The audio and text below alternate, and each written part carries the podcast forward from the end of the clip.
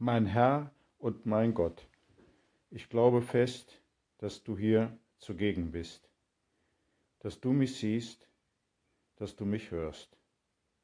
Ich bete dich in tiefer Ehrfurcht an. Ich bitte dich um Verzeihung für meine Sünden und um die Gnade, diese Zeit des Gebetes so zu halten, dass sie mir Frucht bringt.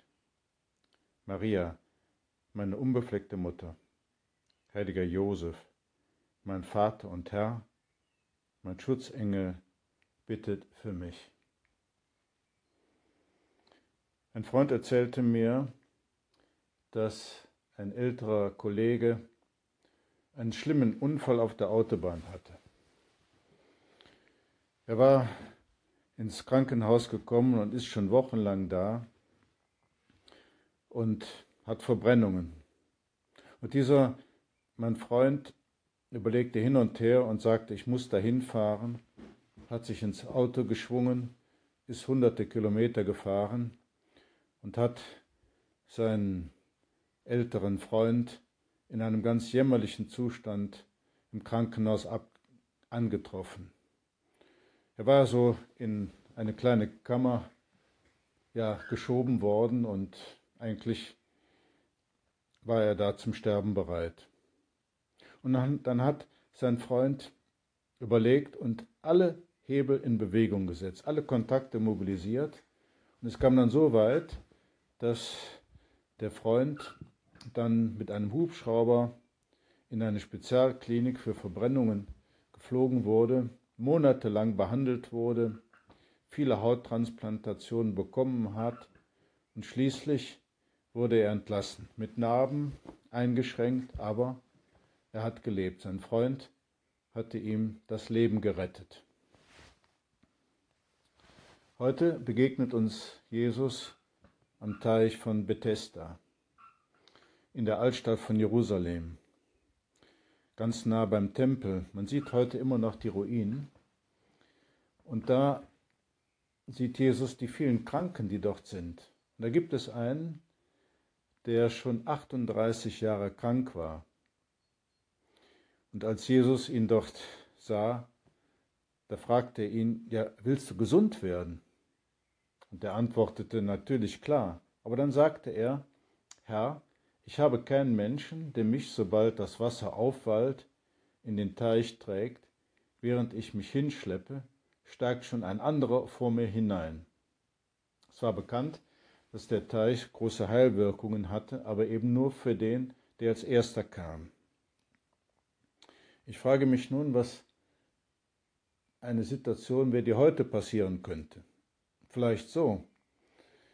Es gibt ja viel zu wenig Organe für die Transplantation. Denken wir an die Nierentransplantation. Die Menschen müssen, die eine kaputte Niere haben, müssen dreimal in der Woche zur Dialyse und warten natürlich sehnsüchtig, dass sie einmal eine Niere bekommen. Und stellen wir uns vor, da ist jemand, der sehr leidet und dann merkt, dass andere, die sozusagen später in diese Phase der Dialyse eingetreten sind, dass einer nach dem anderen schon eine Niere bekommt, aber er eben nicht, weil die anderen eben ja, Amigos haben, Kontakte haben, Freunde haben. Nun gehen wir zurück zu Jesus.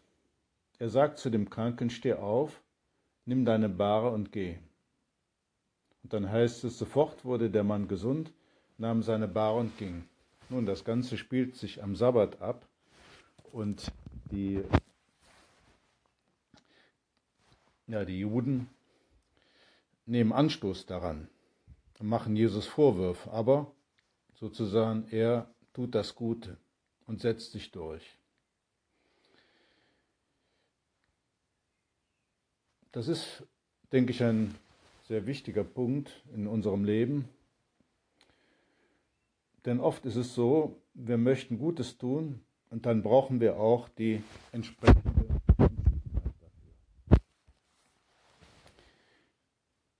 Solche Gelegenheiten kennen wir alle. Da ist eine Frau, die einen Mann geheiratet hat, gerade geheiratet hat, der sich schwer verletzt hat als Schreiner. Und die einzige Möglichkeit, da noch weiterzukommen, ist Blutegel zu besorgen. Eine etwas alternative, aber alte und gute Methode. Und sie fährt dann weit weg und macht alles, um die Blutegel zu besorgen.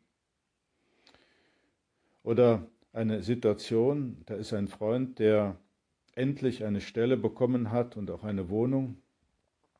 Und seine Freunde tun sich zusammen, wochenlang, um diese Wohnung vernünftig einzurichten, damit es nicht irgendwie so eine halbe Sache bleibt. Oder ein junger Mann ist straffällig geworden und ein Freund besucht ihn, kämpft um ihn, kämpft auch, dass er endlich einen Schulabschluss hinbekommt. Ja, wir brauchen nicht selten Entschiedenheit, um zu helfen, sich alle gegen alle Widerstände durchzusetzen.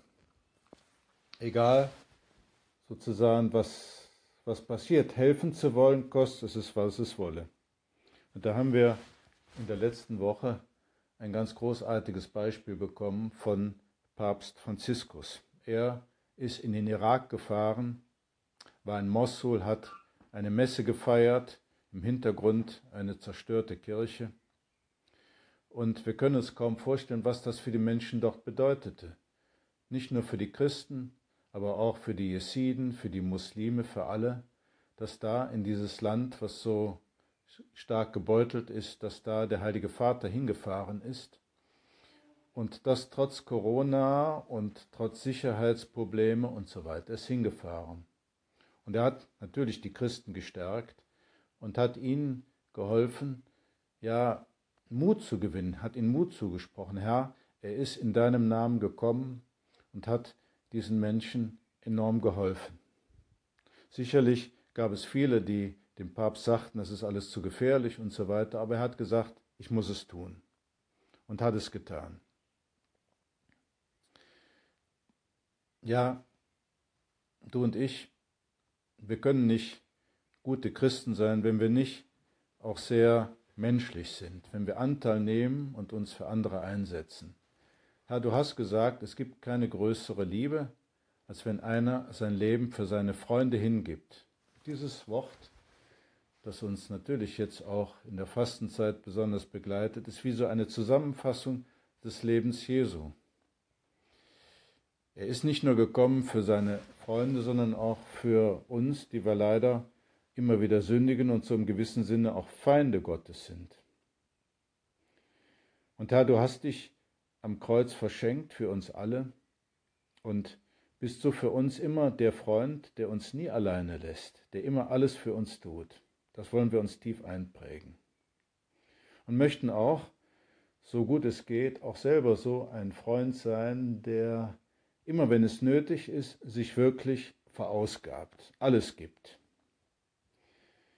Wir merken ja manchmal in unserem Inneren, in unserem Gewissen, dass hier einem Freund oder vielleicht auch einem anderen Menschen zu helfen ist. Uns kommt eine Idee, aber gleichzeitig sehen wir dann auch, dass es sozusagen Schwierigkeiten gibt, wie eine innere Diskussion, ja, was kann ich schon ausrichten, andere kümmern sich vielleicht besser darum, ich will mich nicht einmischen.